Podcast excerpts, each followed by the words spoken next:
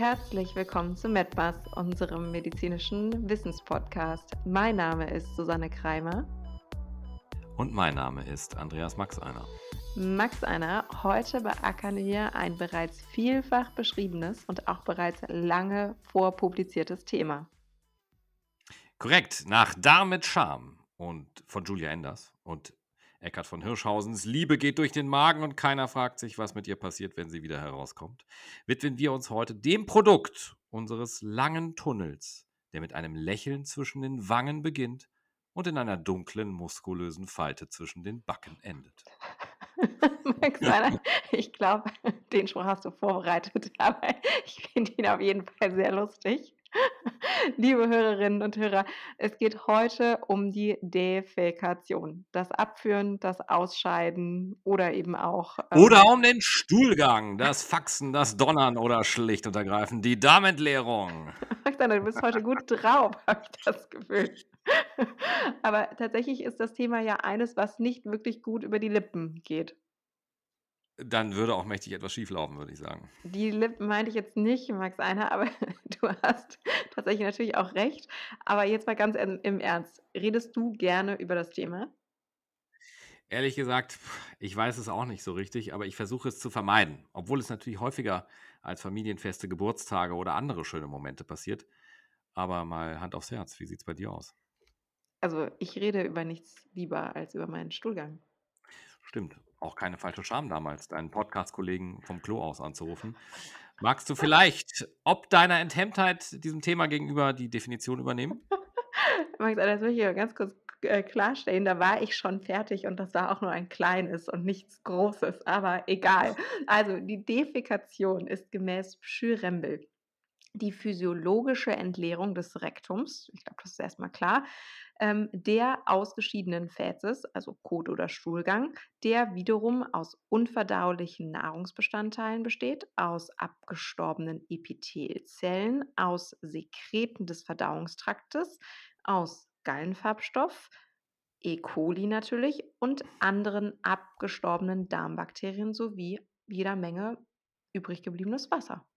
Herrlich. Und da beschweren sich die Menschen über das, was aus dem Auspuff des Autos herausgepustet wird? Stimmt. Jetzt, wo du es sagst, würde ich vermutlich auch lieber mit einem katalysierten äh, Dieselfähnchen Vorlieb nehmen. Apropos, wenn ich mich an den Anatomieunterricht erinnere und mir den prächtigsten aller Muskeln vorstelle, den Gluteus maximus, der sogenannte Po-Muskel, der bei uns Menschen ja nur durch den aufrechten Gang so üppig ausgeprägt ist, dann hat er ja dennoch so richtig verloren. Findest du nicht? Denn er Max sieht Anna, Max Tag Anna, ein, nein, Tag Max Anna, aus. bitte. Kann mir tatsächlich gut vorstellen, was du uns jetzt sagen möchtest, was der Gluteus Maximus Tag ein, Tag aus äh, sieht, aber ich will es nicht hören. Also zurück zum Thema. Nach den Mahlzeiten werden sogenannte propulsive Massenbewegungen in weiter oral gelegenen Darmabschnitten erstmals angeregt. Richtig, Max 1? Korrekt. Nach einem Happen sollte es klappen. Du bist heute wieder in Hochform. Was? Aber weiter, Max Einer. Was passiert Also, denn jetzt? nun geht dieses verdaute, äh, Entschuldigung, nun geht dieses verzehrte Material auf die Reise und gelangt nach der Speiseröhre über den Zwölffingerdarm, gemischt mit Sekreten aus Galle, Leber und Pankreas, in den Leerdarm, dann in den Krumm und endlich in den Dickdarm. Warum endlich, Maxi 1? Ja, davor ist mir das alles einfach noch zu grün, weißt Ah, du? ah, du scheinst also dunkle Farben vorzuziehen. Also magst du den Kot quasi eher, wenn der Dickdarm ihm auf seiner Reise schon das Wasser entzogen hat? Nein, natürlich ist grün eigentlich meine Als Lieblingsfarbe, Jäger muss es das auch aber sein. ja, natürlich, aber noch einfach zu weit von unserem eigentlichen heutigen Thema entfernt. Also, also nochmal korrekt natürlich. Wenn der Darminhalt nun endlich in das durch den Anus verschlossene Rektum eintritt, werden durch die Erhöhung der Wandspannung Dehnungsrezeptoren in der Darmwand erregt. Und jetzt, was kommt jetzt? Jetzt kommt mein absoluter Lieblingsfakt. Nämlich, Hier gibt es eine sogenannte Ampulla recti. Und das ist eine kleine Höhle, also so klein ist sie gar nicht, vor dem eigentlichen Austritt. Und diese kleine Höhle kann 1,5 bis 2 Liter Stuhl speichern. Und warum findest du das so beeindruckend? Ich finde das ja tatsächlich eher ein bisschen eklig. Mademoiselle Kreimer, stell dir doch einmal bitte morgens beim Frühstück zwei Tetrapack Milch neben deinem Instagram-Müsli gefüllt mit Stuhl vor. Oh, Max Ja. Anna. Genau, genau das Bild meinte ich. Genau das. Wow. So. Siehst du? Aber daher finde ich das ziemlich beeindruckend. Und das erklärt auch, wenn Patienten und Patientinnen mit Obstipation, Ja, Verstopfung, also Verstopfung. ja, danke, mit Schmerzen in die Rettungsstelle äh, kommen. Denn diese Ampulla recti, wenn die richtig gefüllt ist und die sozusagen gefüllt mit hartem Stuhl ist, dann, dann schmerzt das ähm, wirklich ordentlich. Oh. So, jetzt habe ich auch Bauchschmerzen, muss ich sagen. Aber ähm, Maxi 1, wie kommt es denn jetzt nun zur angestrebten Erlösung im Falle dessen, dass wir keine Obstipation haben? Naja, durch die Füllung in dieser äh, angesprochenen Ampulle kommt es zu einer reflektorischen Erweiterung des inneren Sphinkterschließmuskels. Wir haben auch beim ähm, Stuhlgang sozusagen auch zwei Sphinkter, zwei Sphinkteren, zwei Schließmuskel, die hier miteinander arbeiten. Und hier kommt es zur reflektorischen Erweiterung des inneren Sphinktermuskels. Sobald die gefüllt ist, diese Ampulle. Aber jetzt kommt es ja noch nicht zum Stuhlgang. Korrekt. Dies führt zunächst einmal zu einer Kontraktion des äußeren Schließmuskels. Das ist hier auch wieder ganz genauso wie im Harntrakt. Der innere ist unwillkürlich und der äußere ist willkürlich. Also den bedienen wir selbst. Und dieser äußere Muskel bleibt jetzt zunächst kontrahiert. Und das nennen wir im Grunde genommen die Stuhlkontinenz. Super. Das heißt, das nehmen wir jetzt quasi auch als Stuhldrang wahr, nämlich der innere äh, Sphinkter ist quasi erweitert und der äußere kneift zu. Richtig? Stimmt. Ja, die Situation ist der sogenannte Stuhldrang und das äh, ist auch ähnlich zu vergleichen mit englischen Belagerungskriegen. Wenn man lange genug vor dem Tor sozusagen Druck aufbaut. Nicht? ich, ich weiß Also. nicht, was du heute gefrühstückt hast.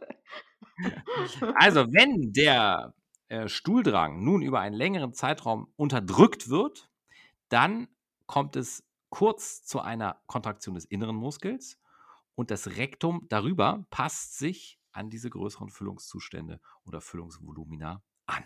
Das ist ja nett vom Rektum, oder? Dass uns das da hilft, so ein bisschen. Ja, nicht wahr? Also manche hätten es auch als freundlich zugewandt bezeichnet, wenn man es in der Rettungsstelle hätte befragen können. Das Rektum. Wenn du jetzt aber, ja, das Rektum, das gemeine Rektum, wenn du also jetzt aber als Chefin die Defekation, den Stuhlgang einleitest, dann erschlaffen beide Muskeln und auch ein dritter noch im Bunde, der sogenannte Musculus puborectalis. Ganz schön aufwendig, diese Defekation, würde ich mal sagen. Ja, aber das ist noch lange nicht alles, denn nun kommt es zum Abschwellen eines rektalen Schwellkörpers. Max Einer, du willst also genau in diesem Moment unseren Hörern und Hörerinnen weismachen, dass es einen Genau, Sch- dass es einen Penis um das Rektum herum gibt. Nein, natürlich nicht. Aber tatsächlich gibt es eine ebenfalls mit Blut befüllbare Struktur. Und diese normalerweise mit Blut befüllte Struktur hält die Kontinenz mit aufrecht. Das ist sozusagen eine unterstützende ähm, Form oder äh, Formation. Und wenn man zu viel presst, das kennen ja alle, sozusagen Hämorrhoiden. Das heißt, wir haben dort unten eine Menge an Blutgefäßen und venösen Geflechten, die natürlich bei hohen Drücken auch dann mal mit so teilweise herausgepresst werden können. Und äh, so, eine, so ein Blutring, sozusagen eine ähnliche Blutgefäßstruktur, die hält hier auch sozusagen mit die Kontinenz aufrecht. Und wenn diese Struktur dann quasi abschwillt beim Stuhlgang, dann kommt es eben zu einer Kontraktion der weiterer oben gelegenen Darmabschnitte und der Inhalt wird quasi herausgepresst. Man muss sagen, ganz schön viel Aufwand, um so ein bisschen piep auszutreiben. Korrekt. Wie bereits Shakespeare zu sagen pflegte, viel Lärm um nichts. ja, das stimmt. Und tatsächlich haben wir die Luft noch völlig ausgeschlagen ähm, und natürlich auch die herrliche Farbpalette. Auf die sind wir auch noch nicht eingegangen, Max 1. Ja, nur zu. The stage is yours. Jetzt müsste man eigentlich äh, Beethoven Fünftes spielen mit Meteorismus, Flatulenz, Flatus oder auch einfach nur.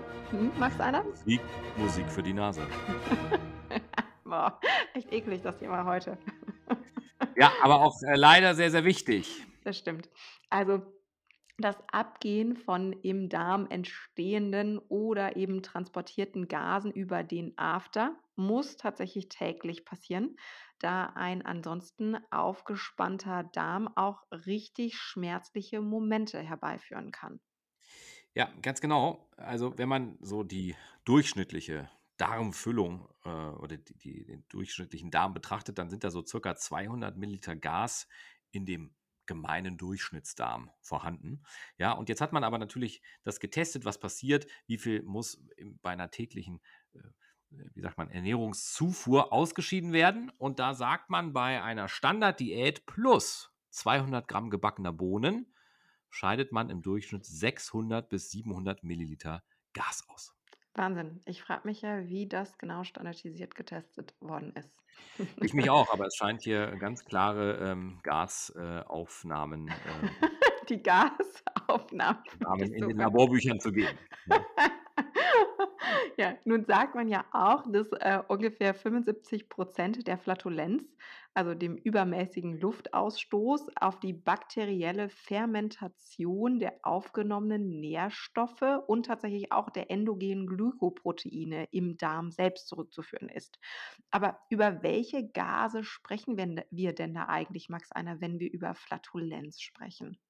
Naja, die Darmgase enthalten zunächst Wasserstoff, Methan und Kohlendioxid.